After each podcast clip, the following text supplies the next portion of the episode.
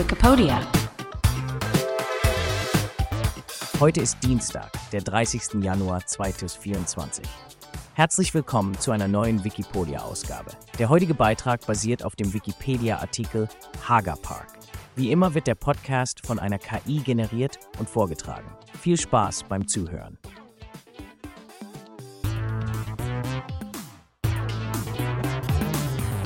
Der Haga Park, Oase der Ruhe und Kulturgeschichte in Stockholm. Willkommen zu einem faszinierenden Einblick in die Geschichte und die Bedeutung des Haga Parks, einer der bemerkenswertesten Parks in Schweden. Dieser Park, der auch als Haga Park bekannt ist, befindet sich in der Gemeinde Solna, in der unmittelbaren Nähe der schwedischen Hauptstadt Stockholm. Doch was macht den Haga Park so besonders und warum sollten wir uns für ihn interessieren? Lasst uns auf eine Entdeckungsreise gehen und die Geheimnisse dieses historischen Ortes entdecken. Stellen Sie sich eine weitläufige Grünfläche vor, durchzogen von malerischen Wegen, gesäumt von exotischen Bäumen und geschmückt mit eleganten Gebäuden, die aus einer anderen Ära zu stammen scheinen. Ja, der Hager Park ist nicht nur ein Ort der Natur, sondern auch ein Zeugnis der tiefen Liebe zur Kultur und Ästhetik, die Schweden seit Jahrhunderten prägt. Eröffnet wurde der Park gegen Ende des 18. Jahrhunderts und er ist eng verbunden mit einem der berühmtesten Könige Schwedens, Gustav II. Dieser König war bekannt für seine Leidenschaft für Kunst und Kultur und wollte einen Ort schaffen, der nicht nur der Erholung diente, sondern auch ein Zentrum der Schönheit und des kulturellen Austauschs war. Könnten Sie sich vorstellen, wie es gewesen sein muss, zu dieser Zeit durch den Park zu schlendern, umgeben von den neoklassizistischen Bauten und Statuen, die Gustav Dayton so sehr liebte. Doch der Park ist nicht nur für seine kulturelle Bedeutung bekannt. Er ist auch ein herausragendes Beispiel für die englische Gartenkunst dieser Zeit in Schweden.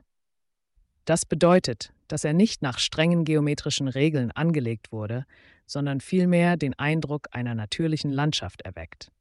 Während Sie durch den Park gehen, haben Sie vielleicht das Gefühl, Teil eines lebenden Gemäldes zu sein, wo jeder Ausblick sorgfältig inszeniert wurde, um die Schönheit der Natur zu betonen. Unter den vielen Gebäuden im Hagerpark ist das Hagerschloss vielleicht das bekannteste.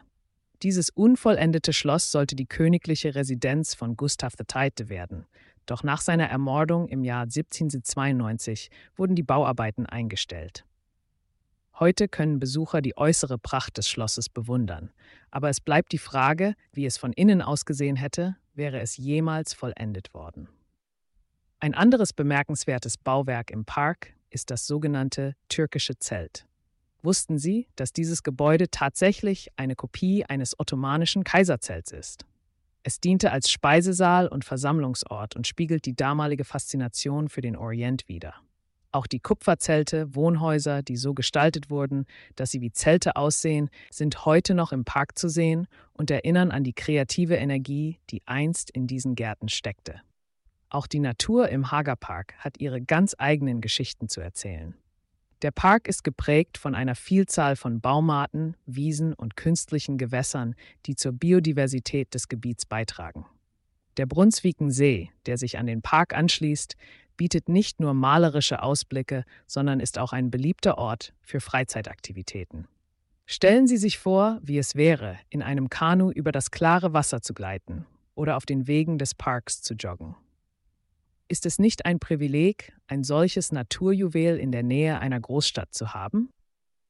Der Hagerpark ist jedoch nicht nur ein Paradies für Spaziergänger und Naturliebhaber, sondern auch ein wichtiger Teil des schwedischen kulturellen Erbes. Der Park dient als Schauplatz für Theateraufführungen und Konzerte und ist somit weiterhin ein lebendiger Bestandteil der Kultur Schwedens. Zudem beherbergt der Park das Haga Forum, ein Zentrum für Konferenzen und Events, und somit bleibt der Park ein Ort der Zusammenkunft und des Austauschs. Zu guter Letzt sei noch der heutige königliche Hintergrund des Haga-Parks erwähnt. Denn im Park befindet sich auch die aktuelle Wohnresidenz des schwedischen Kronprinzenpaares.